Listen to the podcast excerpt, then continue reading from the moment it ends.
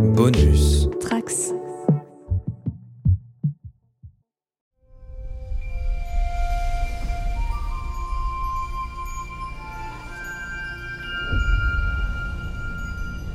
Bonjour à tous les trekkers et trekkies de toutes sortes, je suis le commandeur Guigui et je suis ravi de vous accueillir à bord de la station du Cadran Pop, le podcast sur Star Trek écoutable dans toute la galaxie et sur toutes vos applications de podcast via le flux du coin pop. Une reine Borg lors d'une soirée de gala à Los Angeles, on a vu quand même plus incongru dans la saga. Star Trek Picard est lancé dans sa deuxième partie de saison, mais est-ce que ce n'est pas la zone un peu molle de cette saison justement? C'est ce dont on va débattre tout de suite. Engage. The true final frontier is time. Time can turn even our most impulsive, our most ill considered actions into history.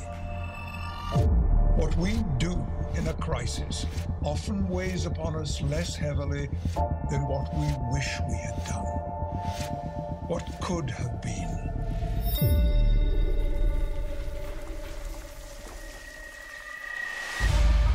Time offers so many opportunities, but never second chances.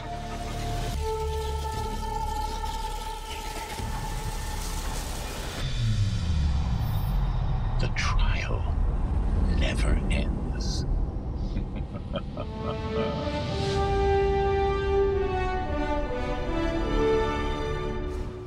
Working. Pour en parler, bien sûr, je ne suis pas tout seul. Avec moi, j'ai toujours notre lieutenant Bajoran Marina. Salut Marina. Bonjour à toutes et à tous, et j'ai mon petit sous-lieutenant avec moi qui vient d'entrer dans la pièce. Coucou, coucou Maxime. Voilà, tu vas aller avec papa? C'est la meilleure intro, on va la garder celle-là. Il nous revient de la planète Cannes, c'est notre expert euh, Romain Nigita. Salut Romain, comment ça va? Ah, en effet, je reviens de la planète Cannes, comme dirait William Shatner. ah bah écoute, ça va, ça va, ça va pas trop mal, euh, hormis l'épisode de cette semaine. Ah, oh, d'accord. tu lances euh, direct, t'attaques, ok. Ah voilà, non mais j'attaque comme, bah, comme eux, hein, j'attaque. Ok, très bien, ça marche. Alors, on reçoit aussi un animateur de radio, de télévision et Coé, comédien et humoriste français, mais surtout fan de Star Trek depuis toujours, c'est Miko. Salut Miko, ça va, je te résume bien Bonsoir, bonsoir tout le monde, longue vie et prospérité. Merci toi aussi. bonsoir à vous. Ah bah bonsoir. Bonsoir, euh, bonsoir, bonsoir. Avant de te demander ton rapport à la franchise, on va revenir sur notre financement participatif qu'on a lancé ce mardi, euh, le jour du premier contact. hein. Ce jour, on l'avait pas choisi par hasard puisque euh, nous organisons une projection événementielle de celui qui a été élu comme le meilleur film de la saga, donc Star Trek First Contact, qui sera suivi donc de l'enregistrement de notre podcast euh, d'analyse sur le 10 films devant un public. Et ça se passera le samedi 10 septembre 2022 à 18h dans le superbe cinéma club de l'Étoile à Paris. Et là, je parle au futur et non plus au conditionnel car le financement a atteint son objectif en même pas deux jours. Euh, alors qu'il reste encore un mois. Alors merci à tous pour tout ça, c'est vraiment super, vous avez été formidables. Euh, du coup, donc la séance, elle va se faire avec une distribution gratuite d'un fanzine euh, pour les contributeurs. Au moment où je vous parle, on est à 117%. Et on va viser le prochain palier qui est à 125% et qui donc devrait débloquer une option supplémentaire qui est d'imprimer ce fameux fanzine dans les meilleures conditions possibles avec un format comics un petit peu plus grand et un meilleur papier. Alors ce fanzine, il sera composé d'une aventure de notre équipage en bande dessinée, mais aussi d'articles sur des films et séries pastiches ou parodiques sur Star Trek. Et parmi les contreparties, bah, il y a pas mal de choses les plus intéressantes qui sont parties hein, tout de suite, hein, on va pas se mentir, mais il reste quand même des lots qui sont plutôt sympas, notamment celui où je vous tire le portrait en mode façon du dessin animé Star Trek Lower Decks, et encore pas mal d'autres choses que je vous laisse découvrir sur notre page Kiss Kiss Bank Bank jusqu'au 9 mai. Donc vous cherchez euh, Star Trek First Contact ou le cadran pop sur le site euh, Kiss Kiss Bank Bank, vous nous trouverez assez facilement, ou sinon vous allez sur notre site podcast.lecadranpop.fr. Et d'ailleurs, j'ai une autre annonce à faire, une dernière. Figurez-vous que Lloyd Cherry du podcast C'est plus que de la SF sera notre septième membre d'équipage lors de l'enregistrement du podcast d'analyse après le film. Mais ce n'est pas tout, il y aura aussi Daria Levanier, l'actrice euh, version française de la capitaine de Lower Decks, ainsi que Laurent Gris qui joue Rutherford, qui seront aussi présents ce jour-là. Donc vous pourrez les rencontrer, euh, leur dire tout l'amour que vous avez pour Star Trek Lower Decks. Et donc voilà, et toi Miko, est-ce qu'on pourra te compter parmi nous ce jour-là? Et ça se passe quand? Alors ça sera le 10 septembre, c'est un samedi à 18h. Ah bah il y a des grandes chances, oui, avec grand plaisir. Et ce qu'il faut rajouter, Guillaume, c'est qu'en effet, on, on a atteint, euh, on a dépassé les 100% super vite sur le crowdfunding, mais il reste quand même des places. C'est, vous pouvez encore prendre votre place maintenant. N'hésitez Ah oui, pas. oui, tout à euh, fait. Il reste au moins une soix- 70 à peu près, donc euh, Ouais. vous pouvez y aller. hein. Merci de cette précision. Et alors sinon, toi, Miko, justement, donc on parlait de First Contact, quel était ton premier contact avec Star Trek? Est-ce que tu peux nous raconter ça? Bah moi c'est grâce à la 5 Je devais avoir 10 ans en 86, euh, je suis tombé par hasard sur euh, un épisode de Star Trek, la série originale avec euh, Kirk, Spock, euh, McCoy. Euh, et je me souviens euh, jusqu'à jusqu'à maintenant, le, le titre c'était le, le piège des Toliens. Et même si c'était la première fois que je découvrais la série, que je ne connaissais pas encore l'équipage, j'étais à fond, j'étais à fond dans l'histoire, j'étais à fond pour ce capitaine qui se baladait entre entre deux dimensions et qu'on essayait de faire revenir. Et j'ai tout de suite été accroché. Donc toute mon, ma petite adolescence a été euh, baignée de, de Star Trek, euh, qui sont euh, euh, beaucoup plus tard sortis dans des petits coffrets euh, de cassettes vidéo euh, par euh, deux trois épisodes. Et euh, je les ai bouffés. euh, J'en ai bouffé toute ma vie du Star Trek.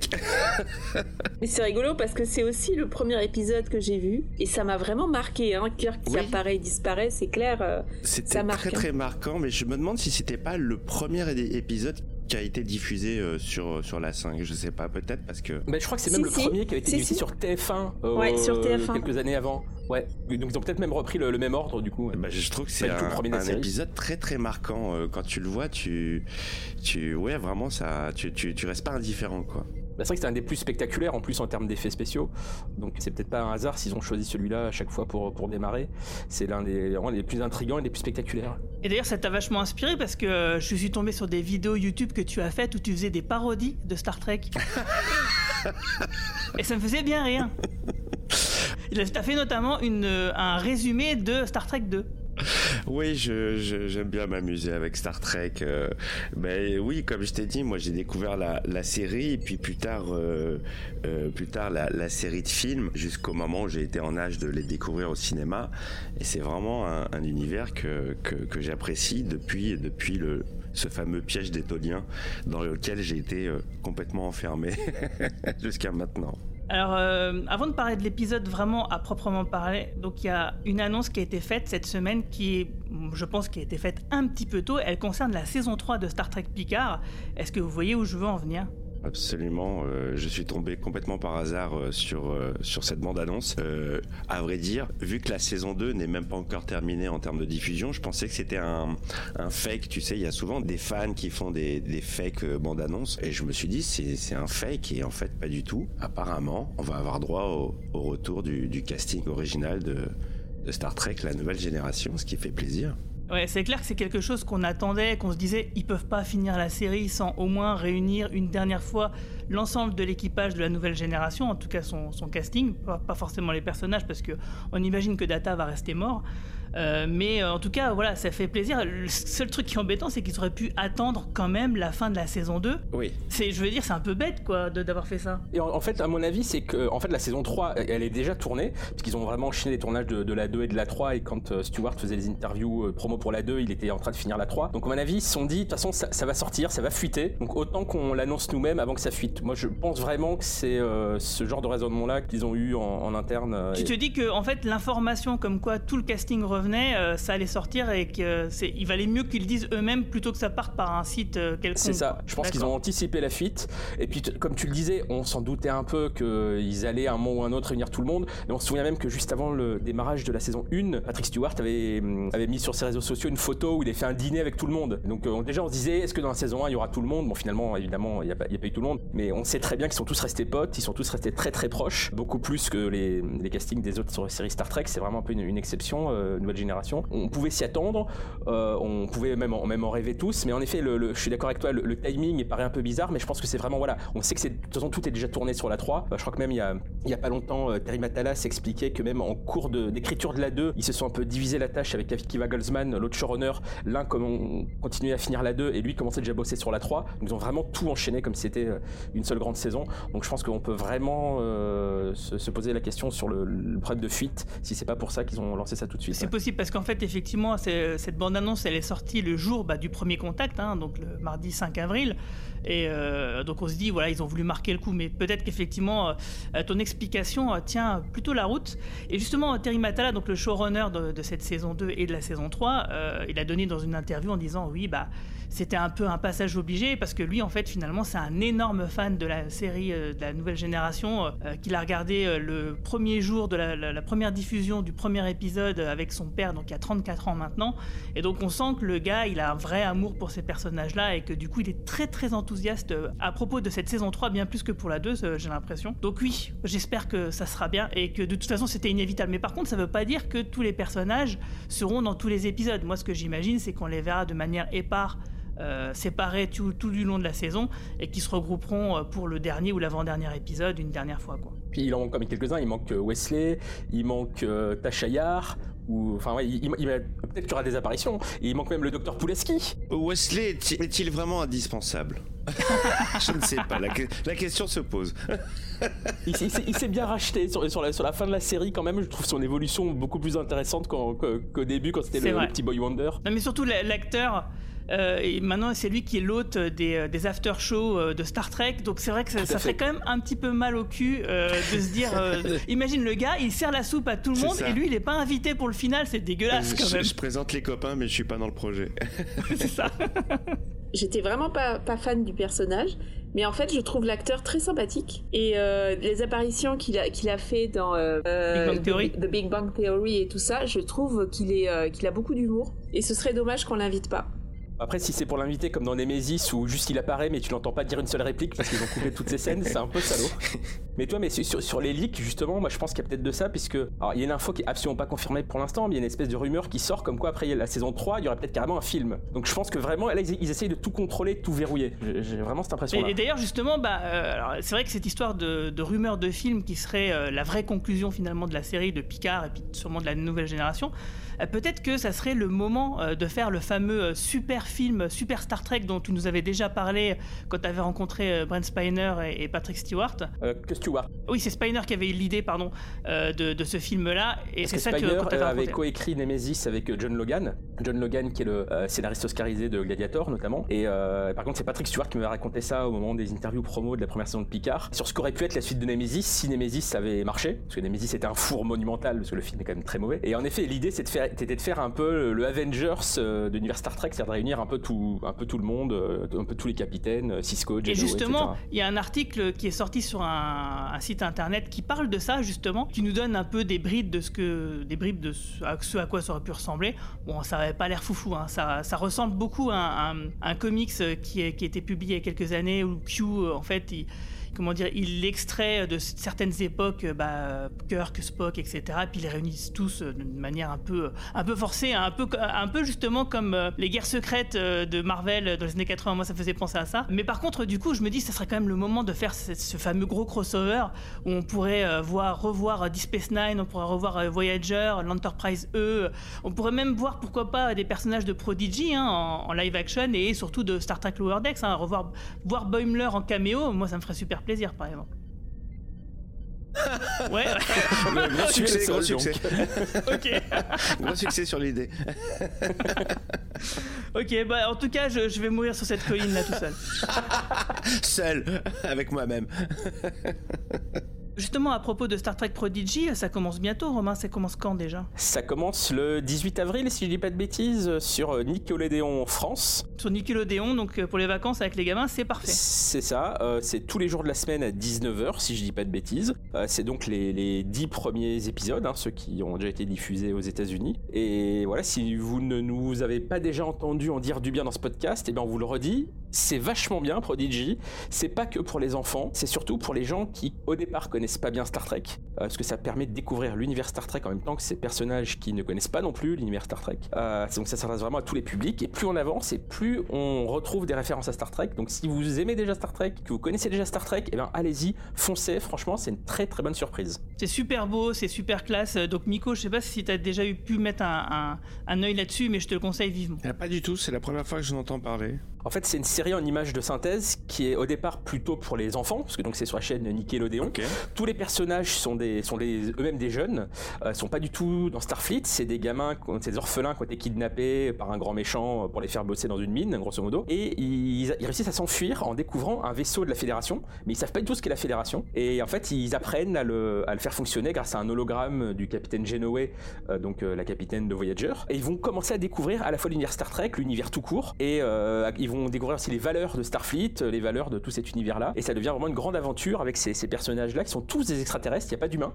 C'est que des extraterrestres euh, euh, bah, de races complètement différentes les uns les autres. Au départ, ils parlent même pas la même langue parce que le, le traducteur universel ne fonctionne pas. Donc il y a tout ce côté découverte et amitié qui va se solidifier au fur et à mesure des épisodes. D'accord.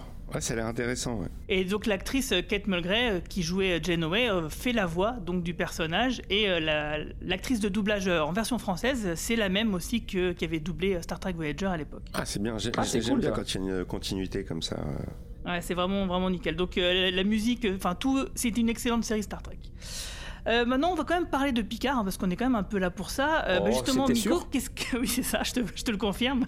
Euh, Miko, qu'est-ce que tu as pensé des cinq premiers épisodes de cette saison 2 Et qu'est-ce que tu as pensé de la saison 1 aussi, tant qu'on y est? Alors, sur cette saison 2, je suis beaucoup plus euh, hypé, comme disent les jeunes, que sur la saison 1, qui m'a un petit peu ennuyé. J'étais content de retrouver Patrick Stewart, mais c'est très étrange parce que j'ai commencé à regarder les quatre premiers épisodes, je crois, et je me suis arrêté pendant six mois j'ai fait autre chose, j'ai regardé autre chose, ça m'a pas passionné plus que ça. Et à un moment donné, je me suis dit, tiens, euh, et si je finissais cette, euh, cette série?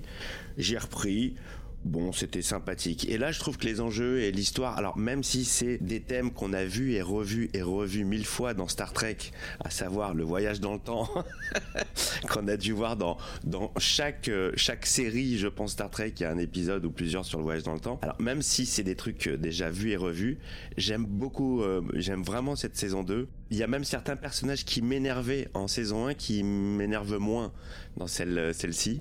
Et pour l'instant, je trouve que ça démarre bien. Je prends du plaisir. Voilà, euh, chaque semaine, je prends vraiment du plaisir à, attendre mon épisode. Alors que euh, sur la première saison, j'avais tous les épisodes à dispo et je, je prenais pas, pas plus de plaisir que ça.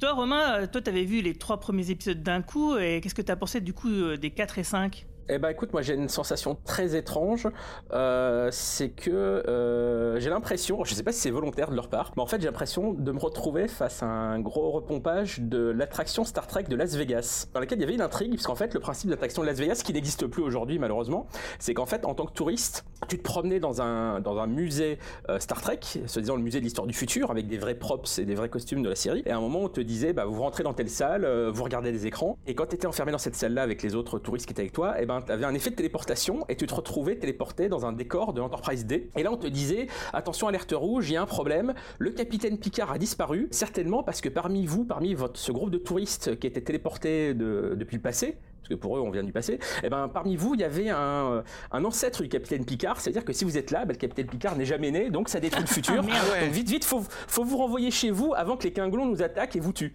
Et donc, tu te baladais ensuite dans les décors, tu te retrouvais sur la passerelle d'Enterprise Day, ensuite tu te retrouvais dans une navette, en fait, c'était une salle de cinéma dynamique, etc. Enfin, le truc un peu comme t'es à Disneyland, Universal Studios, etc. C'était super cool.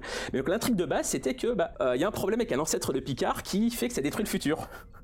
C'est étrange, n'est-ce pas? Tu es en train de nous expliquer que la saison 2 de Picard, en fait, tout le pitch tient euh, d'une attraction. d'un manège. Bah, c'est vrai, c'est vrai, c'est vraiment l'association très étrange que j'ai eue à partir du moment où il y a eu toute cette histoire avec euh, donc René Picard, euh, l'astronaute qu'on découvre dans, dans l'épisode 5, voilà, donc c'est un petit peu bizarre. Sinon, enfin globalement cette, cette saison-là, moi j'ai trouvé que les trois premiers épisodes, ça allait quand même assez vite, beaucoup plus vite que le début de la saison 1 en tout cas. Et là, j'ai l'impression que ça patine. C'est vraiment, euh, on, a l'impression qu'à chaque fois les blocs de deux épisodes, qui sont à chaque fois réalisés par, par un même réalisateur d'ailleurs, en fait on aurait pu en faire qu'un seul à chaque fois. Et clairement, là l'épisode de la semaine dernière, le 5 et le 6, donc tous ces, ces épisodes qui tournent autour de René Picard et de la fameuse soirée, oh, franchement on aurait pu faire un seul épisode, parce que je trouve que ça, met beaucoup de temps à, à avancer pour pas grand-chose. Donc c'est c'est un peu le souci que j'ai avec cette saison-là. Euh, je suis d'accord avec Miko, euh, on, a déjà eu du voyage dans le temps et tout. Dans Star Trek, c'est même plutôt sympa de voir des variations de ça. Donc ça, moi, ça me gêne pas en tant que tel. Mais là, j'ai un problème de rythme, un, peu un ventre mou, comme tu le disais, euh, Guillaume, en intro du, podcast tout à l'heure. Même si après, il y a plein de petits détails sympas. Au niveau des acteurs et des personnages, ils sont infiniment plus attachant que ce Discovery. Enfin, ça on l'a déjà dit plusieurs fois, mais là ça, se confirme encore dans, cet épisode-là. Il y a plein de petits moments d'acteurs qui sont super cool, mais au niveau de l'intrigue, franchement, euh, j'ai l'impression qu'il s'est rien passé de l'épisode. Euh, voilà, je, je, spoil un peu sur la suite du podcast, mais euh, pas une bonne semaine en tout cas. Bah justement, on va rentrer directement dans la zone spoiler, comme ça on va pouvoir y aller franco. Red alert. Get in here. That's an order.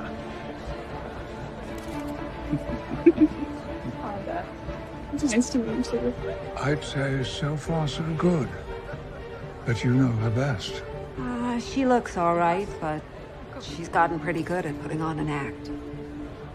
There's this thing she does with the real lobe. Right. Truth is, I've been protecting Renee from afar for 24 years. I may have lost my touch a little when it comes to engaging with humans. You've never spoken to her in all those years. It's not just a rule, it's a code we live by. No connection. I'm a ghost. It's the best way to keep her safe. And who is watching over you? Warning. Alors donc euh, ce sixième épisode de Picard qui s'appelle Dualité, il a été écrit par Cindy Apple et Jen euh, Mangs et réalisé par Jonathan Frakes, donc quasiment la même équipe que euh, l'épisode précédent, l'épisode 5, où on voit donc avec l'aide de Taline Picard et son équipage qui s'infiltrent à un gala à la veille d'une mission spatiale conjointe afin de protéger René Picard, l'ancêtre de Jean-Luc, la spationaute qu'il croit faire partie intégrante de la bifurcation de la chronologie, pendant que Cor fait une découverte surprenante sur le travail de son père. Alors en fait, cet épisode il est un peu particulier parce qu'il fonctionne avec des flash forward, euh, c'est-à-dire donc l'inverse d'un flashback, c'est-à-dire on voit un, extrait de ce qui va se passer dans le futur et après euh, donc on voit Picard qui est par terre, la bouche euh, en sang, enfin bref il est blessé, on ne sait pas pourquoi et on voit après un petit carton qui nous dit 32 minutes plus tôt qu'est-ce qui s'est passé, hop et on fait ça. Et ça ils nous le font 3-4 fois dans, dans l'épisode. Alors on va, on va pas se mentir, c'est plutôt artificiel, ça sert pas à grand Ah, c'est- chose. c'était lourd, c'était très lourd. Autant le premier, tu te dis pourquoi pas, mais les autres eh, n'avaient aucun intérêt en fait. Mais surtout que c'est- une, construction qu'on a déjà vue dix mille fois dans les séries depuis une dizaine, de, de- depuis une quinzaine d'années. T'en peux plus de voir cette construction-là en cliché. C'est pas très Enfin, original, ouais. C'est pas gênant que ce soit pas original. Ce qui est surtout euh, gênant, c'est que ça sert vraiment strictement à que dalle. Ça et, rien, et sur- et surtout, en plus de ça, je sais pas si vous l'avez noté comme moi, mais euh, en termes de timing, euh, je, je suis pas sûr qu'on soit bon parce qu'à la fin, ils nous disent euh, dix- euh, dans 12 minutes euh, plus tôt, voilà ce qui s'est passé. Mais tu dis, attends, en 12 minutes, ils ont eu le temps de faire tout ça, de l'amener chez la docteur. Enfin, c'est Oui, c'est vrai, c'est vrai. c'est bizarre quand même. J'ai l'impression qu'ils ont voulu faire un espèce de quasi-temps réel, mais qui marche pas. C'est assez étrange. D'ailleurs, j'ai même l'impression, j'ai pas vérifié, mais la, la, la, la police d'écriture, la fonte qu'ils ont utilisée pour mettre euh, 34 minutes plus tôt, c'est quasiment celle de 24 heures Ouais, chrono. c'est ça, j'ai pensé Oui, à ça non, mais aussi. ça faisait penser à 24 heures, ouais, effectivement, de temps réel, mais pff, ça marchait pas. 24 heures, mais en 12 minutes en fait. Et toi, Marina, qu'est-ce que tu en as pensé de cet épisode? Moi, je suis d'accord avec Roman Gita. Euh, les deux épisodes auraient pu n'en faire qu'un seul. Il y a un gros problème d'écriture. Contrairement à l'épisode de la semaine dernière que j'avais beaucoup aimé, celui-là, je trouvais qu'il ne se passait rien. Il tente de faire croire qu'il se passe des choses, mais en fait, euh, non. c'est très lent. Euh, c'est pas le problème des acteurs, c'est un gros, gros problème d'écriture. Et en plus, euh, les auteurs ne savent déjà pas quoi faire des personnages. Certains sont complètement laissés de côté. Il y a quelques scènes sympas, mais on se dit oui, mais il y a plein de références euh, aux épisodes de la série originale. Je pense à The City on the Age of Forever, Contretemps. Je pense à même euh, l'épisode où apparaît Nomade.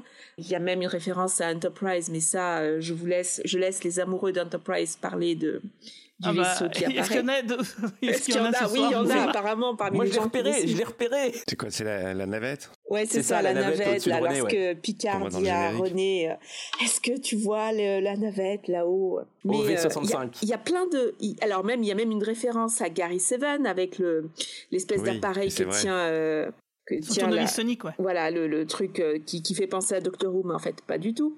Il y a plein de références.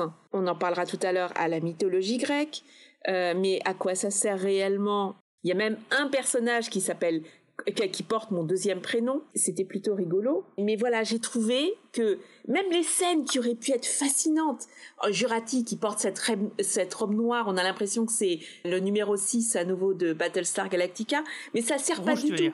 Parce Ouais, que rouge. le personnage de Battlestar Galactica, elle est quand même, elle est super inquiétante. L'actrice, elle est pas extraordinaire, mais mais elle est inquiétante dans Battlestar Galactica. Elle a une présence magnétique. Là, Jurati dans sa robe rouge, elle est sexy, mais il manque le côté. Et ça va faire rire Guigui parce que la semaine dernière, j'appelais au sang et au meurtre.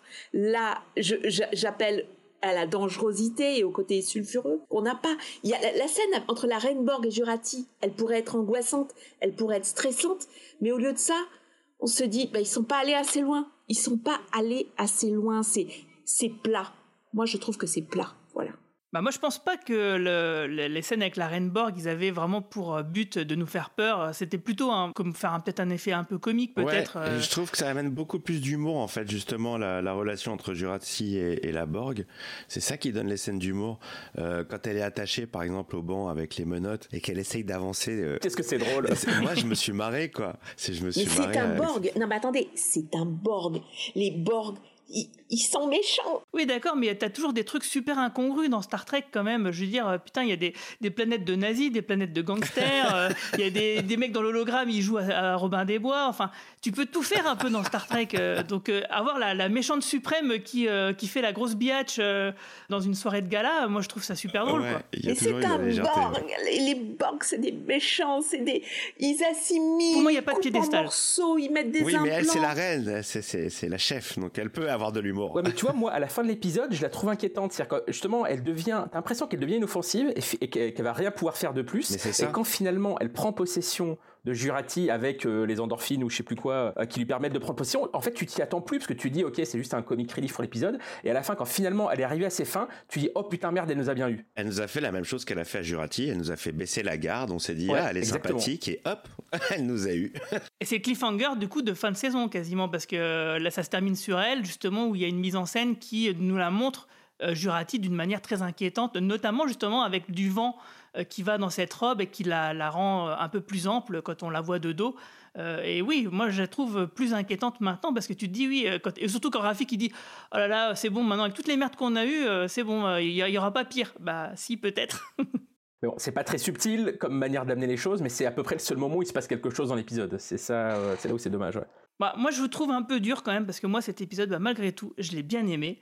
Euh, je l'ai bien aimé parce que, alors c'est vrai que euh, en termes de, de, ce qui se passe dedans, euh, c'est un peu du remplissage. Surtout que je pense que l'histoire de René Picard, c'est un peu, comment dire, une fausse piste parce que la vraie bifurcation, elle est en rapport avec Song, elle n'est pas avec Picard. Parce que rappelez-vous que dans le, c'est dans le deuxième épisode, quand on est dans l'univers dystopique, il y a une statue holographique géante de Song et on entend bien distinctement la voix de Spiner quand on l'écoute avec un casque.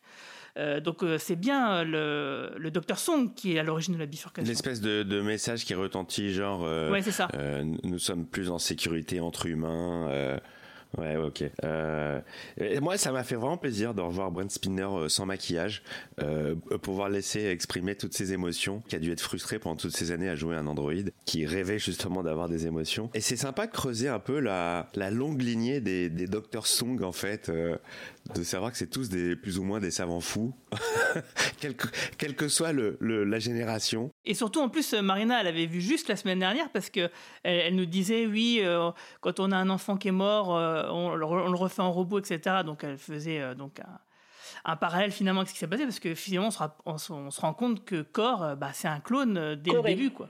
Corée. Corée, pardon. C'est important parce que c'est un mot grec et ça viendra. Et je vous, je vous raconterai un truc sur la mythologie grecque tout à l'heure. Bah, tu peux y aller tout de suite parce qu'on se rend compte qu'effectivement, avant Corée, il y a eu beaucoup d'autres personnes. euh, qui a eu, donc, il y a eu Perséphone, il y a eu Des... Despina et, Desp- et en fait c'est mon deuxième c'est mon deuxième prénom Despina. C'est vrai? Il y a eu Perséphassa, il y a eu Corée donc euh, Perséphone, Despina, Proserpine, Artémis et Thalia et en fait Corée, Perséphone, Despina, Proserpine, Persépha, c'est le même nom d'un même personnage dans la mythologie grecque. D'accord. Ah, je sais pas. Tu vois, la semaine dernière, tu disais que justement, ce nom, il était forcément, il n'était pas innocent, ça voulait dire quelque chose. Et ben là, on en a la preuve, du coup. Ça veut dire fille en grec. Mais là, lorsqu'on voit que tous les, les espèces de clones ou de modèles portent le même, ça m'a interpellé parce que quand il a dit euh, Despina est, est morte, euh, Perséphone, Proserpine, en fait tout de suite, moi je, enfin, je m'y connais en mythologie grecque, euh, pas uniquement parce que je suis grecque, mais si tu veux, ça, tout de suite, euh, je me suis dit mais, mais, mais c'est le même personnage qu'il est en train de citer, donc il y a quelque chose d'intéressant. Mais voilà, c'est, moi j'ai trouvé ça fascinant qu'ils utilisent le, le les, noms variations. différents pour la même. euh, Voilà, parce qu'en fait, c'est la fille mot, en fait. de. euh, on connaît surtout la, la version euh, de Perséphone. Perséphone, c'est la version grecque. Proserpine, c'est la version latine de la fille de, de Déméter qui est qui a été violée par euh, Zeus et Poséidon, ses, ses frères. Perséphone est enlevée par Hadès, son, son oncle, Elle a, et elle a euh, emmenée sous euh. terre. euh, voilà. Et donc, voilà. Non, mais c'est des histoires de mythologie grecque. Et donc, c'est intéressant de voir qu'ils ont, qu'ils ont pris un personnage avec toutes les toutes les variations de son de son nom dans toutes les, les versions et tout ça. Et je trouve que Brent Spinner est excellent dans les quelques scènes où en fait il parle de ses expériences ratées. Il est, il est très très beau. C'est marrant parce que moi j'ai vraiment eu un gros gros souci avec euh, avec lui dans cette scène-là et j'en j'en viens à me dire que en dehors du personnage de Data, il est pas très bon en fait. oh non, tu peux pas dire ça. Chaque fois que je l'ai vu dans d'autres personnages, enfin les différents songs que ça soit euh, dans NextG quand il joue le créateur de Data ou dans la saison de Picard ou là ou même dans dans d'autres films qui n'ont rien à voir, je, suis- je suis désolé. alors, C'est peut-être moi, je suis désolé, mais je le trouve très mauvais quand il joue autre chose que Data. Moi ça m'a moi ça m'a beaucoup gêné, y compris dans ces scènes-là. Et l'autre souci que j'ai eu avec toutes ces scènes avec euh, avec Corée, je sais pas si ça vous a fait la même chose, mais quand elle commence à aller sur l'ordinateur et à voir des coupures de journaux euh, et qu'elle comprend qui, qui est son père, et d'un seul coup, t'as un gros plan sur Mad Scientist avec la musique. pam, pam, pam, pam. ça faisait quand même un peu con excusez-moi. Attends, on sait pas, peut-être que le professeur Raoult il fait la même chose chez lui, hein, on sait pas. hein. Bah ça me, ça me rassure pas. Je suis d'accord avec Romain là-dessus sur le fait que, euh, de toute façon, qu'elle aille comme ça sur l'ordinateur de son père, qu'elle euh, qu'elle voit des trucs euh, qu'elle avait jamais qu'elle l'ait vus, pas fait avant, pourquoi, qu'elle elle l'a pas fait avant. Voilà, Ouais, ça, ça on peut se- on peut se le dire, euh, oui effectivement. C'est aussi la mise en scène qui m'a gêné. Chez le côté, le gros plan sur Mad Scientist avec la musique. On dirait un truc des années 80, là, franchement. C'est un peu clair. grotesque. Pas du tout subtil. euh. Là, franchement, euh, Jonathan Frakes, euh, voilà. un peu en pilote C'est un automatique. fou Comment, papa? C'est pas. Bah, en tout cas, moi, je suis pas d'accord avec toi parce que moi, Brent Spiner, je l'ai trouvé vraiment glaçant dans cet épisode. La scène qu'il a avec Patrick Stewart, où on, on sent la menace, on sent le mec. Il est euh, inquiétant. Ouais, il fait peur. Et quand il le renverse, euh, moi, je l'ai trouvé très crédible. Hein. Je, sais, je sais pas si vous avez vu cette série euh, tirée d'une BD de Robert Kirkman, euh, s'appelait. euh, putain, j'oublie toujours le nom, c'est The Outsider Non, The Outcast. Ouais. Où il faisait un des Sur vilains, justement. Il était, euh, il faisait, il faisait peur, quoi. Moi, je le trouve. Et du coup, j'ai retrouvé un peu une partie de son jeu de, de mec inquiétant euh, ici. Moi, je le trouve parfaitement crédible. Je sais pas ce qui, ce qui t'arrive, Romain. Je ne sais pas. Bah, je sais pas, je l'ai- trouvé vraiment en caricature de, de, de méchant très méchant, de, en effet de savant fou. Ouais, mais il le fait bien. Surtout que enfin, tu, tu, tu le vois tellement venir, le, le côté euh, manipulation sur son propre gamin. Enfin, tu... Là encore, je pense que c'est le, le- c'est le double effet qui se coule des- de ces intrigues qui ont été tirées artificiellement sur deux épisodes. T'avais tout, t'avais compris tout ça dès la semaine dernière. Bah oui, oui, Donc on le fait on qu'on te l'amène là avec une espèce de, de faux suspense, tu te dis que euh, bah déjà la réalisation fait des tonnes, tu te dis que le personnage de Corée est complètement crétine. Enfin voilà, il y a- il y a- je trouve qu'il n'y a rien qui fonctionne à ce niveau-là. Alors que par ailleurs, dans l'épisode, t'as d'autres personnages qui ont vraiment des scènes très très drôles. On a parlé de, bah, de, de Jurati, la scène où elle chante, euh, ou, la, scène où elle est euh, attachée à sa, à sa chaise est, est très rigolote. La scène avec Rios qui kiffe le 21e siècle avec ses cigares. C'est une toute petite scène, mais elle est absolument Là, c'est géniale. un vrai, un vrai cigare. C'est ça, il y, a- il y a plein de, de- de- de petites vignettes comme ça qui fonctionnent au, au cours de l'épisode. Et j'ai vraiment trouvé que justement, la, la- tout ce qui concernait euh, Brent Spiner et, et sa fille clonée, c'était vraiment le, le maillon faible de, de tout ça. Non, mais t'as raison, si les, les deux épisodes on en avait formé qu'un, peut-être que euh, on n'aurait pas ce, enfin, tu n'aurais pas ce ressenti-là. Parce que moi, personnellement, ça m'a pas du tout gêné parce que j'étais euh, vraiment très très content euh, de, de, de voir ça, quoi. Mais surtout de voir le, le, le- le face-à-face entre Patrick Stewart et, et Brent Spinner, quoi. Ça, moi, ça m'a vraiment fait plaisir euh, de les voir euh, voilà, euh, jouer sans, sans maquillage, sans, sans, sans artifice. Et... Il y a un vrai antagonisme euh, dans cette scène euh, en peu de temps, quoi, qui est installé et ça marche bien. Moi, j'ai bien aimé cette scène quand Picard le regarde et, et ça se voit, il fait un, un double take en se disant euh, oui encore un. Mais, Il est partout. mais la scène, mais, mais, mais Patrick Stewart est très bon dans la scène et, et je trouvais Brent Spinner glaçant. Moi, je suis d'accord avec euh, avec Guigui là-dessus. Et la scène où il renverse, euh, où il renverse Picard, elle est, euh, elle est, elle est effrayante. hein, donc euh, Et c'est cet élément qui te faisait penser à, à l'épisode Contretemps? Parce que ça fait penser à Edith Keller et en fait. euh. McCoy qui, qui tente de la sauver, mais en fait, euh, voilà, l'histoire. On- on sait pas devait s'il faut la sauver ou pas, quoi. Voilà. Ça, c'était, voilà, ça m'a fait penser à ça, même si l'épisode ne, ne sera jamais aussi mythique que The City on the Edge of Forever. Parce que là, pour le coup, mais je pleure à chaque fois. Je répète à chaque podcast, mais cet épisode, il me fait pleurer. C'est un des meilleurs euh, de la série originale. Mm, mm. Là-dessus, on est tous d'accord, je pense. Euh, Il y a juste, alors, qu'est-ce que vous avez pensé euh, du petit discours de Picard euh, pour remonter le moral de son ancêtre et lui faire dire, allez, finalement, c'est bon, tu peux y aller quand même? Vous n'avez pas trouvé que c'était un petit peu, euh, Bah, je trouve que l'acteur il est bon. Hein. Moi j'ai trouvé ça Même touchant. l'actrice, Je trouve ça hyper touchant. Trouvé ça Il- touchant, toi il lui parle avec euh, avec ses avec des mots normaux enfin voilà il se fait passer pour un pour un vigile euh, il a des paroles très rassurantes comme si c'était un grand-père en fait alors que c'est elle l'ancêtre et euh, j'ai bien aimé cette inversion des rôles et, et j'ai trouvé ouais vraiment c'était mignon quoi j'ai trouvé ça touchant euh. après moi je suis très fleur bleue donc euh, donc à rien m'emballe Bah, moi, disons, je me dis que euh, si j'étais vraiment déprimé euh, comme euh, oui. René Picard doit l'être, en deux minutes, je pense pas être retourné comme ça. Oui, quoi. quand tu réfléchis, tu dis attends, la, la meuf, elle le connaît même pas. euh, Il y a un vieillard qui vient lui parler euh, pendant deux secondes et, et hop, ah bah tiens, mon, mon mal-être s'est envolé. Tout va mieux. C'est où la photo? C'est par où la soirée? Effe- Effectivement, ça va un petit peu vite. Mais c'est là où je rejoins. je rejoins Romain qui, qui, qui dit qu'il y a un problème de rythme en fait, où il y a des scènes qui sont beaucoup trop longues qui ne servent à rien et des moments comme ça qui sont trop condensés et ça va beaucoup trop vite quoi. J'attendais un peu cette scène. Je pense qu'on savait tous que c'est un peu, ça allait un peu se diriger vers là sur la rencontre en- entre les deux. Moi aussi, je, pense que j'aurais aimé qu'elle soit un peu plus longue. Mais toi, le côté un petit peu quasiment magique, tu sais, où les fait, mais vous me rappelez quelqu'un, euh, ça me gêne pas. Il y a un côté un peu, un peu mystérieux. Ils sont ancêtres euh, l'un de l'autre sans, sans le savoir. Donc, euh, je- ça m'a pas gêné parce qu'en effet, il trouve les mots justes quand il lui dit. D'ailleurs, je l'avais noté que euh, quand elle lui dit qu'elle a peur et qu'il lui dit, mais la peur, ça montre juste que vous êtes intelligente et que vous comprenez ce que sont les risques. Bah, il résume de manière très, très, succincte en fait ce qui est son propre boulot à lui de capitaine. Parce qu'en fait, tout, tout le propos de la saison et même de la série Picard, c'est pourquoi est-ce que Picard, Jean-Luc et donc René, pourquoi est-ce qu'ils ont envie d'aller dans l'espace C'est ça, c'est- vraiment la, la thématique fondamentale de cette série depuis le tout premier épisode de la saison 1. Donc finalement, le fait qu'ils arrivent à se comprendre euh, l'un et l'autre euh, très rapidement sur quelques mots, ça me gêne pas parce qu'ils ont la même manière de penser, ils ont les mêmes envies, ils ont les mêmes désirs et il faut juste la refaire basculer dans, dans, ce qu'elle a toujours eu envie de faire si Q n'avait pas été là pour la manipuler. Donc vraiment, moi, ça ça m'a pas du tout gêné, surtout que la scène est très mignonne. En effet, comme tu disais tout à l'heure, Nico, le fait qu'il se fasse passer pour un, un vieil agent de sécurité et qui lui dit euh, Mais vous êtes quand même un peu vieux pour, pour être dans ce boulot-là.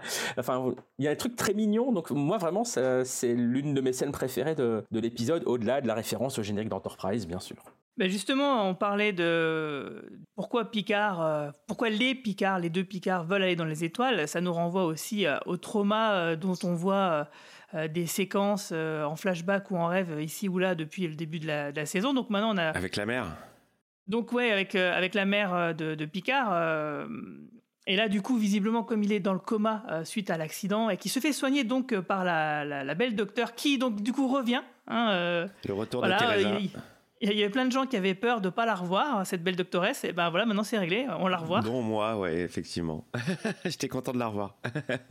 Bon, par contre, il faudrait quand même qu'ils pensent à récupérer le badge de Rio, ça, ça serait quand même pas mal. Hein. Ce sera peut-être dans le prochain épisode, on verra. Mais en tout cas, je suis quand même content que cette histoire de, trauma de Picard, qui, me semble un peu greffée euh, sur l'intrigue principale sans être vraiment quelque chose de hum, comment dire de super de vraiment important et nécessaire en fait mais je suis content que ça, ça va être géré dans son inconscient euh, dans l'épisode prochain plutôt que dans son enfance euh, qui serait altérée par un autre voyage temporel par exemple parce que donc là visiblement euh, Téline, avec sa technologie, elle va pouvoir rentrer dans son subconscient, dans son coma, pour essayer de le, réveiller. Donc c'est pareil, encore un trope su- super connu, déjà archi vu. Mais bon, voilà, parce qu'on voit, alors moi j'ai fait des, arrêts sur image, parce qu'on voit quand même des créatures un peu cheloues. hein. on voit une espèce de créature euh, qui a un peu euh, la tête de, euh, de Sarah Palmer dans Twin Peaks The Return, mais, avec des espèces de cornes sur la tête ou un chapeau de bouffon, on sait pas bien. Et il y a un autre monstre qui ressemble à... Donc c'est sûrement des choses ultra métaphoriques, hein, bien sûr. Euh, un monstre qui ressemble au gentleman de, de l'épisode Hush dans Buffy. Je ne sais pas si vous voyez dans la saison 4. Pas du tout. L'épisode où ils perdent la parole, c'est ça? Ouais, c'est ça, ouais, l'épisode euh, silencieux. Et donc, euh, donc voilà, euh, je ne sais pas ce qu'on peut attendre justement de ce prochain épisode où on va avoir beaucoup de coups d'introspection dans la psyché de Picard. Est-ce que ça sera pas du remplissage finalement et que l'histoire avec Q, il n'y aura pas vraiment de rapport quelque part? Bah, sauf si Q s'insère aussi dans son subconscient, parce qu'on a déjà un épisode comme ça dans Nouvelle Génération, l'épisode Tapestry, euh, où on Tapestry, découvre comment euh, Picard avait perdu son, a perdu son cœur et qui donc et Picard avec des cheveux d'ailleurs. Donc on a déjà eu un peu ça avec Q. Donc est-ce que Q va venir aussi mettre son grain de sel là-dedans? Ça peut être assez rigolo si tout le monde vient, vient foutre le dawa dans la tête de Picard. Mais Ça serait bien oui, pour en lier tout ça, euh, J'espère surtout que, en effet, tout- tous ces, toutes ces scènes oniriques qu'on a eues sur son enfance vont servir à quelque chose. Parce qu'a priori, euh, moi j'avais eu l'impression, en tout cas dans le premier épisode, que c'était sûrement lié à l'apparence assez étrange de la, reine des Borg euh, au tout début. euh, quand, quand, le vaisseau pète. C'est en apparence étrange. J'ai l'impression que ça peut même être la mère de Picard qui est à la place. Enfin, il y avait un truc un peu bizarre dans, dans le montage. Donc oui, j'espère que ça va aboutir à quelque chose. Sinon, en effet, ça serait vraiment frustrant si, si tout ça était totalement gratuit. Donc euh, malgré toutes les réserves que j'avais sur l'épisode de cette semaine, j'ai quand même hâte de, de voir celui de la semaine prochaine, ça c'est clair. Et en plus, il y a Taline qui, qui fait genre, mais non, je suis pas Laris maintenant. Alors que euh, effectivement, Marie-Paul, elle, elle, suggérait la semaine dernière que dans son pad, on voyait des, euh, des caractères romuliens. Euh, et en plus, aujourd'hui, il me semble qu'elle dit un mot romulien à un moment donné, une sorte de truc, une sorte de petit juron à un moment qu'elle lâche comme ça. Donc peut-être que ça serait quand même Laris. Je sais pas, qu'est-ce que vous en pensez de cette histoire? C'est mal joué alors. Moi, je trouve que. Comment ça, mal joué? Le, le, le, fait que ce soit en fait Laris et tout ça, c'est. Je sais pas. Je comprends pas l'intérêt en fait. Ouais, voilà. Je, je comprends bah, pas. Il y, aura le côté ange gardien de toute la famille Picard depuis, depuis des décennies. Ah. Après, le, fait qu'elle se souvienne pas de Picard, c'est peut-être comme pour Gainan, le fait que c'est euh, une temporalité alternative et que euh, le futur dans lequel ils sont censés se connaître, mais en fait ils se connaissent pas. Il y a peut-être un, une explication. C'est simplement que c'était avant. C'était c'est peut-être tout simplement avant. C'est juste que par contre. Euh, les Vulcains, ils vivent à peu près 200 ans. Euh, ils vivent pas 400 ans. Donc, euh, bah, il y, aura quand même une histoire de voyage dans le temps. Qui, Emploie, euh, qui emploie les gens comme elle et Gary Seven, peut-être leur font aussi euh, faire du voyage dans le temps. C'est ça que je voulais dire en fait, c'est là, là où je voulais aller. C'est-à-dire que ça impliquerait qu'on en sache un peu plus sur son organisation, sur la planète mystérieuse qui est cachée au centre de la galaxie et, puis bah, de, la, de, la, race extraterrestre qui s'amuse à kidnapper des gens et puis à entraîner leur descendance pour leur, les envoyer faire des missions sur des planètes très loin de chez eux. Euh, donc voilà, ça impliquerait qu'on en sache un peu plus là-dessus. Donc euh, à voir quoi. Moi je suis d'accord, tu vois, que ce, que ce soit euh, l'ange gardien de la famille Picard et tout ça, pourquoi pas. Mais en fait, que ce soit un peu mieux amené en fait. Qu'il y ait une écriture derrière et qu'il y ait un élément de surprise, pas juste on prend la même actrice, on lui donne une apparence humaine et qu'il y ait un sentiment à la fin, comme dans les épisodes de la série originale ou même de la Next G, où en fait tu te dis waouh, je me suis fait avoir. Moi j'adore me faire avoir. Je suis assoiffée de sang de, mais, j'aime bien j'aime bien aussi l'élément de surprise et me dire on m'a eu. J'aime bien ce sentiment donc là, là pour l'instant, c'est plat. Après, le gros risque d'introduire, si c'est le cas, un ange gardien après coup, c'est que tu peux te dire euh, bah, où est-ce qu'elle était quand il est arrivé plein de trucs euh, super hard à Picard, toi, quand il a été euh, signé par les Borg, etc. ou, alors, si elle était là et que c'est elle qui a tout résolu à chaque fois, bah, tu dis en fait, Picard il est rien foutu, c'est son ange gardien qui a, qui a, qui a, qui a, tout, qui a démêlé toutes les situations. Donc c'est quand même super tricky d'introduire un personnage comme ça tant d'années après, après que soit arriver toutes les aventures à ce personnage donc c'est un peu compliqué. Ils avaient essayé un peu de faire ça dans Doctor Who avec euh, le docteur joué par, par Matt Smith, dont la, deuxième assistante était l'Impossible Girl, donc qui, plongeait dans son flux temporel et euh, l'avait aidé à plein de, à plein de reprises. C'était, c'était un peu compliqué pour pas grand chose cette histoire-là. C'était pas exactement ça. C'était, t'avais la grande intelligence qui avait fait un premier voyage où il allait apparaissait à tous les endroits de sa vie pour défaire ce que le docteur avait fait, et elle, elle arrivait pour défaire ce qu'avait fait la grande intelligence le, docteur était quand même responsable de ses, Malgré victoires. Quoi. Tu te dis que bah, les, actions du, personnage valent plus grand chose euh, avec cette réécriture-là. C'était dans, quelle, dans quelle saison de Doctor Who ça? C'était la 7. Et avec quel docteur? La dernière avec, Matt Le 11e. D'accord, ok, merci. C'est que l'assistante jouée par euh, Jenna Coleman et qui finalement s'avérait beaucoup plus intéressante une fois que tu changeais de docteur, une fois que c'était Capaldi. Ouais. C'est là que vraiment le personnage est un peu libéré de cette espèce de contrainte-là d'Impossible Girl et, vraiment se, se, développer. Ok, bah je vais regarder, merci de la reco. Enfin bon, en tout cas, moi j'imagine pas qu'elle aurait été dans ce style-là, dans l'ombre, à, aider Jean-Luc Picard euh, tout du long. Moi j'imagine pas un truc comme ça. Hein. Euh, j'imagine tout à fait autre chose. Hein. C'est simplement qu'elle elle aurait euh, tu vois, veiller sur son ancêtre et qu'il y aurait une histoire de voyage dans le temps qui ferait que Laris euh, se retrouverait au 24e siècle, quoi, euh, au 25e maintenant. Voilà, tout simplement. On verra bien, c'est assez nébuleux euh, quand même cette histoire. Euh, enfin, pour moi, c'est pas possible que ce soit pas Laris, euh, c'est quand même trop gros, quoi. Ou alors c'est juste une projection mentale par rapport à même processus qu'avec Isis, dont on a déjà parlé dans la série classique, cette espèce de, chat qui, se projette par rapport à ce que tu as en tête, un truc comme ça, quoi. Mais bon, le fait qu'il y a des caractères romuliens et qu'elle semble sortir un juron extraterrestre, c'est quand même très louche. Qu'est-ce que vous voudriez voir justement dans le prochain épisode? Euh, moi, j'aimerais bien une, une, utilité à Rafi. Ah. Parce que c'est un personnage qui m'énerve passablement. Je trouvais qu'en première saison, elle surjouait à mort de chez mort. Euh, là, ça passe un peu mieux, mais je vois pas trop l'intérêt de. Enfin, on a, voilà, on a l'impression qu'ils ont, ils ont repris les mêmes personnages que, que la saison 1, euh, je sais pas pour, pour faire plaisir à qui, et que il y, a- il y en a certains, ils savent quoi leur faire faire, et d'autres, euh, bon bah t'es là, t'es dans le lot, euh, tu suis quoi.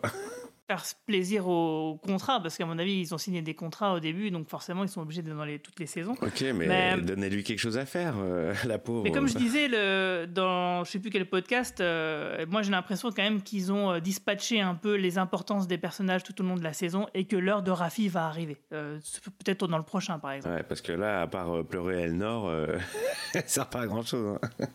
Mais excuse-moi, euh, même Seven, elle a rien à faire à part, euh, tu vois, enfin, à part juste être là à la soirée. Euh, Ouais, vrai, au début de la saison, on s'attendait plus à ce que ce soit le l'un des personnages principaux. Et là, en fait, euh, elle a rien à faire. Mais Rios, c'est un peu pareil, à part euh, fumer des cigares et et embrasser euh, Jurati euh, contraint et forcé, c'est il y a il y a rien en fait. Donc euh, ces trois personnages. Il, il nous a mis en connexion avec euh, Dr Teresa, donc euh, au moins voilà, il y a ça. Mais mais mais c'est vrai que c'est vrai que voilà, il y a des personnages, euh, ils- on sait pas quoi leur faire faire quoi. Bah, C'est comme je dis, c'est chacun leur tour quoi. C'est le carrousel. Euh, Seven, elle été très importante, elle a beaucoup servi dans le deuxième épisode. Jurati, bah c'est maintenant. Puis voilà, et puis Rafi, ça va, ça va venir. Euh, on a l'impression que Jurati, c'est toute la saison quand même, là, avec, euh, avec la Reine des Borg. T'as l'impression que t'as Picard et Jurati, et puis les autres, euh, c'est vraiment euh, pour remplir. T'as secondaire. euh, je sais plus, deux ou trois épisodes juste pour aller secourir euh, Rios et faire une poursuite en bagnole. Euh, si, on aurait pu s'en passer, quoi. Je crois qu'on est tous d'accord pour dire que euh, toutes les saisons de Picard, même si on prend beaucoup de plaisir à les regarder, certaines, ça aurait fait des très bons films de deux heures et demie et pas des Ou un double épisodes épisode, de 10 c'est de- l'impression de voir un double épisode, de, de début, fin de saison de Next G, en fait. C'est ça, mais, rallongé en 10 épisodes. Euh, C'est clair que ça se voit parce que, oui, tout ce dont on parle, bah, c'est quand même beaucoup de remplissage. Mais c'est, c'est- je veux dire, voilà, c'est le choix qui a été fait de- faire un truc feuilletonnant. euh, ils auraient pas dû. Pour moi, j'ai toujours. C'est pour ça cette histoire de rumeur de film, moi je trouve ça plutôt intéressant parce que du coup, c'est là qu'on peut-être on va se rendre compte que oui, effectivement, on avait raison, ça tient mieux sur 2h30 que sur euh, 10 heures. Euh, bah oui, bah. on peut que le déplorer maintenant. C'est comme ça. hein. Il y a des petites choses qui me gênent, tu vois. euh, euh, on nous explique euh, bien que il faut surtout pas altérer le temps, il faut essayer de rentrer en contact avec le moins de monde possible. Il faut, voilà, mais c'est complètement explosé. Les mecs ils se téléportent devant les flics. euh, euh, c'est- c'est na- c'est un peu n'importe quoi, quoi. Ils rentrent en contact avec tout le monde, ils oublient leur objet. euh, c'est c'est c'est what the fuck, quoi. C'est- On s'en bat les couilles de- des règles et, et faut faire très tout le attention. monde. Il ne faut pas altérer le passé. Ouais, ouais, t'inquiète, on s'en fout complètement et on va aller en soirée, on va, on va- enfin, c'est, ils font tout l'inverse en fait. Mais t'as tellement raison, mais c'est clair, mais on a tellement été biberonnés à tous ces concepts que il fallait pas bousiller la ligne temporelle, il fallait pas interagir et tout. Là, on a l'impression qu'entre Rios qui, qui sauve euh, euh, qui, Les Mexicains, qui- euh. ouais, qui sauve les Mexicains, euh, et c'est- vrai que tout ce qui se passe là, il tombe de toi, enfin c'est. euh, Et en plus, ouais, parmi ces Mexicains-là, il y, il avait peut-être un gars super, intéress- super important Mais qui va bien modifier sûr, le bien temps. sûr. quoi. Moi, c'est ce que je me suis dit sur le flic qui, qui, qui, qui était mort, que, que, que Jurati a tué. Si ça se Non, trouve. il est pas mort. Ah, il, est pas mort, il est pas mort. Bon, ça va. Alors, c'est parce que c'était le, c'est lui qui va avoir euh, l'idée de la téléportation peut-être dans le futur. Peut-être. il va se rendre. Hey, Marat, où est passé Marat? Il me manque quelque chose. ouais, donc euh, voilà, ça c'est c'est pris vraiment euh, très très à la légère. Donc euh, ça m'amuse d'un côté et ça, ça me fait chier de l'autre en fait. En même temps, euh, si on se souvient de Scotty dans Star Trek 4, lui, il le faisait carrément exprès. euh, oui, genre, mais bon, lui il avait une excuse, il dit euh, qui te dit qu'il n'aurait pas eu l'idée Ouais, tout ouais, seul ouais, quoi. ouais, ouais, tu parles d'une Donc, excuse. je trouve que la, la réplique elle tue, ça me fait rire. ouais, c'est vrai, ça Mais là, il y a blague. beaucoup, beaucoup, beaucoup d'interactions quand même avec le passé, quoi. Beaucoup. En fait, c'est eux qui ont bousillé la ligne temporelle. Hein. Faut pas chercher. Ouais, en fait, c'est ça. C'est exact. Ils sont à l'origine de leurs propres euh, problèmes. On verra ce que ça donnera, mais comme je disais, de toute façon, euh, c'est sûr que quand ils vont retourner dans le futur, ça sera pas exactement leur futur. Il y aura forcément des trucs qui auront bougé, et on se rendra peut-être compte qu'effectivement, c'est à cause de certains de, de leurs actes euh, qui. Comme de Retour vers le futur, ils vont rentrer chez eux et d'un seul coup, leurs parents seront devenus beaucoup Bah, mieux qu'avant. C'est ça. Et Marty, Marty McFly, il s'en plaint pas, hein, finalement. Donc euh, là, eux, ils s'en plaindront peut-être pas non plus. hein. Picard aura des cheveux longs. euh, La mère de Picard aura une grosse poitrine comme euh, Léa Thompson dans Retour vers le futur 2. euh. C'est ça. Mais là, franchement, pendant la soirée, c'est tellement n'importe quoi. Tu t'attends à ce qu'il fasse un selfie avec Thomas Pesquet et tout. Enfin, Ouais, c'est, ouais, le- ouais. c'est la guinguette, quoi. J'ai pas été très très super fan de, de la comédie musicale en plein moment où euh, on est censé euh, créer un blackout pour faire une diversion. Là, d'un seul coup, t'as un invité qui n'était pas invité à la base, qui commence à chanter, et t'as tout l'orchestre au bout de deux secondes, genre ouais, je sais ce qu'elle chante. Allez, les gars, on Je la suit. en. Allez, je connais cette chanson, on la suit tous ensemble, et ça fait partie du show. Bravo, bravo. N'importe qui peut monter sur scène, y a pas de souci. C'était très kitsch. Non, non, mais la scène, elle C'était était, un peu elle gaguesque. était très kitsch. Ouais, mais c'était drôle. Moi, j'ai trouvé J'ai ça l'impression drôle. qu'ils ont décidé de faire chanter chacun des comédiens dans chaque saison. J'ai l'impression qu'à chaque fois, t'as, euh, t'as, t'as chacun qui a son petit moment. Il faut sortir un CD plus tard, Mais un c'est album. ça, c'est ça. Star Trek, la comédie musicale. Picard et son, et son groupe, euh, comment on pourrait l'appeler euh, Picard et son orchestre. Voilà, Picard et son orchestre, tout simplement. Picard et Et son dis donc, accordéon. euh, Et chante Edith Piaf. en chantant Edith Piaf, exactement. les, les reprises d'Edith Piaf par Picard et son orchestre. Ça peut être pas mal. Je pense qu'il y a un concept à, à tenir. Brent Spiner avait fait ça à la fin de Next G. Next G il avait sorti un album, euh, Old Yellow Eyes, où c'était de chanter des chansons de, de blues et de. Toutes les reprises de Brent Spinner. Avec l'album qui s'intitule Battre le fer tant qu'il est chaud. Faisons du pognon tant que tant qu'on peut. Mais l'album est très sympa, n'empêche. Bah, c'est ce qu'ils sont en train de faire là, je pense quand même. Ouais, ouais, ouais. Mais bon, bah, moi, j'ai envie de te dire que de tous les, derniers projets euh, Star Trek qu'il y a eu, entre les, films de Jean-Jacques euh, Abrams, oui, c'est comme ça que je l'appelle, les films de Jean-Jacques qui m'ont pas spécialement plu, euh, Discovery qui m'a complètement perdu et j'ai vraiment pas aimé. Voilà, de tous les projets, là, la saison 2, c'est mon petit Star Trek que je kiffe le plus. En, attendant euh, Strange New World, qui me hype pas mal du tout. Euh, en espérant que ça soit bien et de qualité. C'est-à-dire que t'as pas regardé Star Trek Lower Decks? Euh, j'ai du mal avec les dessins animés euh, parodiques sur Star Trek. Ça me, j'ai vraiment du mal, tu vois, avec où il y a que de la ref et tout. C'est, c'est, c'est trop. Ah mais il n'y a pas que ça quand même. Justement, il y a une news que j'ai pas citée, c'est qu'en fait l'avant-dernier épisode de la saison 2, qui est le meilleur truc Star Trek que j'ai vu depuis ces 20 dernières années, il a été nominé aux Hugo Awards en tant que catégorie... alors j'ai oublié c'est quoi Je vais chercher tout de suite l'info, j'ai oublié de le mettre, parce que c'est quand même important.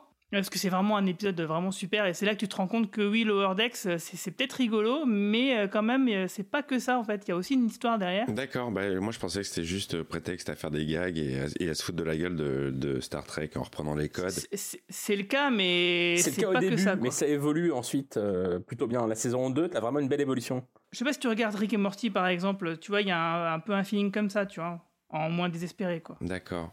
Mais ouais, mais je sais pas, le fait que ça touche à Star Trek, qui pour moi est un univers cohérent et plutôt sérieux, ça me pose un problème, tu vois. J'ai l'impression de regarder une parodie. Si j'ai envie de regarder du Star Trek rigolo, je vais regarder The Orville, par exemple. De toute façon, j'ai du mal avec l'animation en, général. Euh, j'ai jamais pu regarder les Clone Wars de, Star Wars, alors que je suis un fan de Star Wars et j'arrive pas à me faire. Dès que je commence un épisode, j'entends Star Wars, the Clone Wars. Donc déjà, ça me sort du truc. J'ai l'impression de regarder un truc pour enfants. Donc euh, je vais peut-être essayer de m'y mettre alors à Lower Decks si vous me dites que c'est bien. Star Trek Lower Decks. C'est- Je vais plus jamais pouvoir l'entendre sérieusement, ça maintenant. C'est fini. T'as ruiné le truc pour moi. Je vais, rig- je vais me gondoler à chaque fois. La voix, ça me sort à chaque fois. Donc il a été nommé pour les Hugo Awards en- dans la catégorie Science-fiction, Best Dramatique Présentation. Voilà. comédie musicale. Ouais, c'est c'est quand même c'est un beau. Je veux dire, Star Trek, on a eu plusieurs des titres euh, pour les Hugo Awards, mais le fait que cette série d'animation, justement, qui payait pas de mine, suivent ces, ces pas-là, et pas Discovery, par exemple, ou pas Star Trek Picard, tu vois, ça veut dire quand même quelque chose. Et je confirme que cet épisode-là, il était vraiment, euh, vraiment fantastique et. Et que la fin de la saison 2, euh, si ça continue comme ça, voilà, ça va devenir vraiment un bon gros truc. Et c'est pour ça que je suis très très impatient, moi, de voir ces personnages-là en live action, parce que figure-toi qu'ils ont été malins, ils ont fait un peu comme Star Wars. C'est-à-dire que les acteurs de doublage ressemblent un petit peu à leur version animée. Donc du coup, une version live action euh, n'est pas du tout euh, un, truc, un truc farfelu, quoi. C'est un truc qui pourrait arriver un jour ou l'autre. D'accord. Bah écoute. Ce qui est intéressant d'ailleurs, c'est que cet épisode, tu vois, il est nommé dans une catégorie euh, ce qu'ils appellent Best Dramatique Présentation Short Form. Donc en gros, c'est des épisodes de série, mais c'est pas que des épisodes de série animés.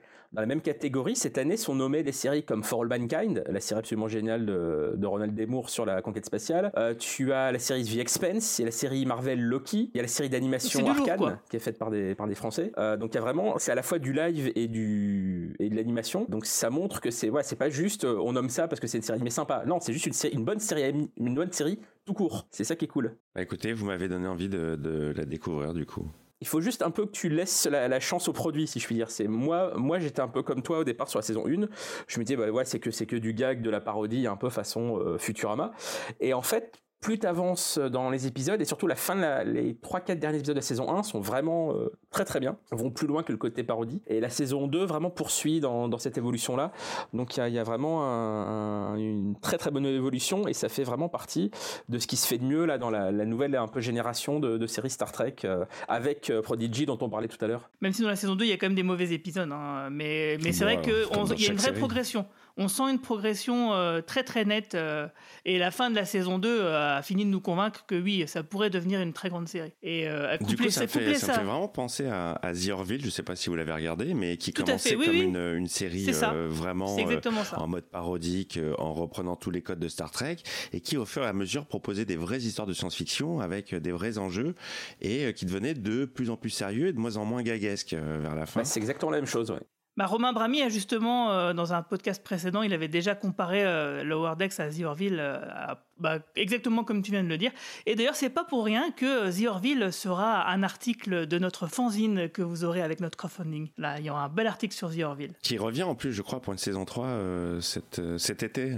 Euh, c'est au mois de juin, je crois. Ouais, c'est ça, juin. Ouais, je, suis- je suis content, je suis très content parce que je me suis vraiment attaché à l'équipage et, et, elle- et je me souviens qu'elle était sortie euh, en même temps que Discovery et, et des deux séries euh, Star Trek, je trouve que c'est The Orville qui se rapprochait le plus de l'esprit Star Trek. euh, à, à titre personnel.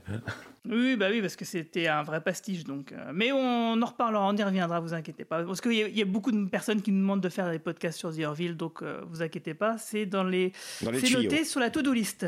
Exactement. Ça sera le mot de la fin, sauf si vous avez quelque chose à rajouter. Euh, ouais, juste une petite euh, interrogation. euh, ça dérange personne à la fin de ne pas voir Jurati? On se pose pas la question de savoir où elle est. Ah oui, oui. Bah, en fait, disons que Rios, il l'a vu un peu pompette, il s'est dit bon bah c'est Bon, bon. bah, elle, est en train de cuver, elle continue à faire son concert là, gratuit, euh, elle chante pour les invités que- qu'elle connaît pas, très bien, comme si elle n'avait pas quelque chose de plus intéressant et de plus urgent à faire. Eh bien, chante À plus tard, Jurati À plus tard c'est exactement ça. Voilà, bon, ça fait partie des petites incohérences euh, de, de l'épisode, mais, mais globalement, j'aime bien. Euh, maintenant qu'on en est à, à la fin du podcast, euh, on fait la tournée des, euh, des actualités des- de chacun. C'est quoi ton actualité à toi c'est pour moi, c'est ma tournée. C'est quoi ton actu J'ai vu que tu faisais le zap sur Comedy, Comedy Central, c'est ça? Tu fais plein de trucs en fait, toi, t'es partout.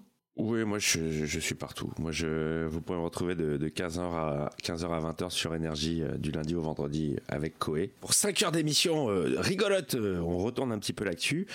Et sinon à titre personnel, je suis sur euh, Twitch et sur euh, YouTube. Euh, Vous me trouvez euh, au nom de Mic Officiel. Euh, voilà, je suis un jeune youtubeur et, euh, et chaque semaine je, je découvre des films que j'ai ratés dans mon enfance, euh, à côté desquels je suis, je suis complètement passé à côté. Des grands films hein, de, du, du style Les Dents de la Mer, Le Parrain, Vendredi Moi, je les ai 13, regardé tes vidéos. Je, je suis halluciné de, de, de se dire que à ton âge, tu n'avais jamais vu ces films-là, qui passent pourtant très très souvent à la télé depuis 40 ans. Bah, tu sais, mon problème, c'est que quand tu regardes euh, en boucle Star Trek 4 et euh, Ah, Superman comprends. 2 et, euh, et Star Wars 5, euh, bon, bah, ça laisse pas beaucoup de place pour, euh, pour d'autres chefs-d'œuvre. euh, C'est ça le problème, quoi. C'est clair. Mais en tout cas, tes, tes vidéos là-dessus, elles, sont vraiment très très drôles. Moi, je, je m'en lasse pas, quoi. Ah bah écoute, c'est fait euh, très naturellement. Je ne regarde pas le film avant, je le découvre euh, en pseudo live puisqu'après il y a du montage, mais je- j'essaie de garder mes réflexions et mes, mes sensations. Et parfois j'arrive à flipper sur des films alors que je suis en pleine lumière. euh, je, je suis avec un micro devant un écran et j'arrive à sursauter sur certaines euh, certains films. Donc euh, ça marche plutôt. Oui, parce qu'en fait, tes, tes vidéos, c'est des résumés, en fait. Hein. C'est du réact, pas une c'est heure et du demie. réact. Je réagis en live sur un film que je mate donc pendant deux heures et que je monte après pour en faire une version 20 minutes de mes plus belles réactions et de mes analyses ô combien elles sont autant intéressantes. couleur sourd, ouais. c'est vrai. Voilà. Et toi, Romain, quoi de neuf? Quoi de neuf? Eh ben, il y a un truc qui, on en parlait quasiment en plaisantant tout à l'heure. On parlait de Star Trek, la comédie musicale un jour. Eh ben, figurez-vous qu'il y, a, pas longtemps, il y a une dizaine de jours, j'ai vu à Londres la comédie musicale Retour vers le futur, qui a démarré euh, en octobre dernier, officielle, qui est euh, notamment gérée par Bob Gale, qui est le co-scénariste des, films avec euh, Robert Zemeckis. Eh ben, figurez-vous que c'est vachement réussi. ça paraît complètement absurde comme projet. Eh ben, c'est vachement bien. le personnage du Doc est absolument fabuleux dans la comédie musicale il y a même la bagnole sur scène et la bagnole vole à la fin au-dessus du public. Ah, génial. La DeLorean vole au-dessus du public dans la salle. Donc, ça paraît complètement absurde, complètement idiot, complètement improbable. Mais si vous avez l'occasion et la chance et la possibilité d'aller à Londres pour voir, euh, pour voir ça, pour voir euh, donc Back to the Future, the musical, eh ben, je vous le conseille parce que franchement, c'est très, très, très sympa. Voilà. Donc, comme quoi, un jour, une comédie musicale Star Trek, pourquoi pas moi, j'ai hâte d'entendre les chansons. Papa, papa, papi, papo Toi, Georges, toi, sur le vélo. T'as la chanson quand il est sur l'arbre en train de mater sa mère, euh, enfin, t'as tout.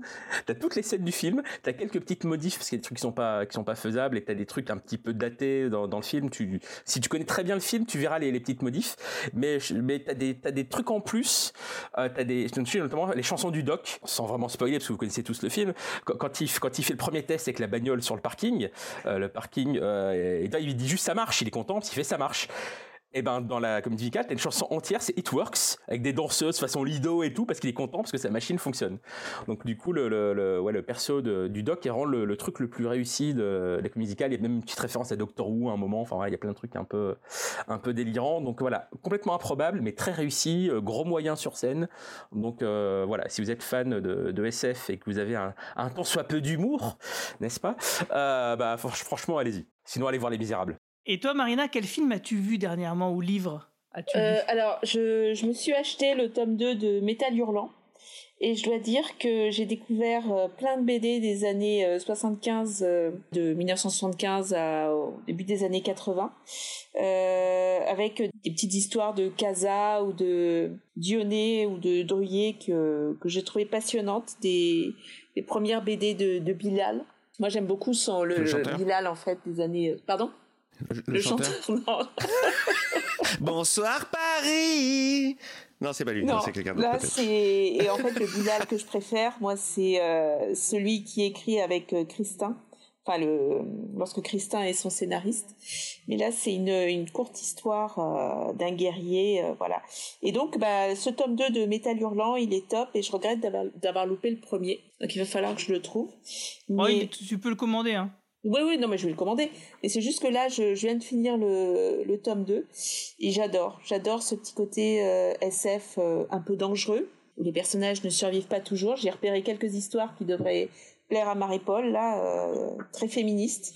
Pourtant, c'était vraiment de la BD de mec, mais il y a quelques histoires qui sont très féministes. Il faisait appel à des, des auteurs, à des autrices. Donc là, mais ces planches de Casa, je les trouve extraordinaires. Et Casa, c'est un des premiers auteurs que j'ai découvert en BD dans Jeu Booking. Il avait euh, sympa un auteur comme ça qui écrivait aussi bien pour les enfants que pour euh, que pour les adultes.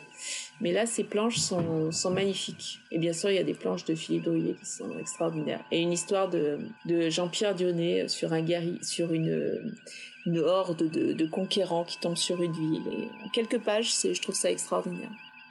Ok. Eh ben merci pour ces, recommandations. Euh, je, je l'ai feuilleté. Moi, j'ai le numéro 1 hein, que j'ai adoré. Et bien sûr, je vais me laisser tenter par le numéro 2, bien sûr. Et quant à moi, eh ben, je vous invite à retourner sur la page KissKissBankBank euh, parce que si vous n'avez pas contribué, bah, c'est le moment de le faire parce qu'il nous reste quelques dizaines de places. Et puis surtout, bah, on a besoin aussi euh, que ça puisse passer le premier palier, enfin le deuxième palier, pardon, euh, celui des 125%, et puis ensuite on passera euh, au troisième palier où euh, plus on avance, plus ce sera des grosses surprises, et, et, je pense que ça devrait plaire à tout le monde. Et donc du coup, je vous souhaite à tous une longue vie et plein de prospérité. Bye bye, salut. À bientôt, salut. Bonsoir.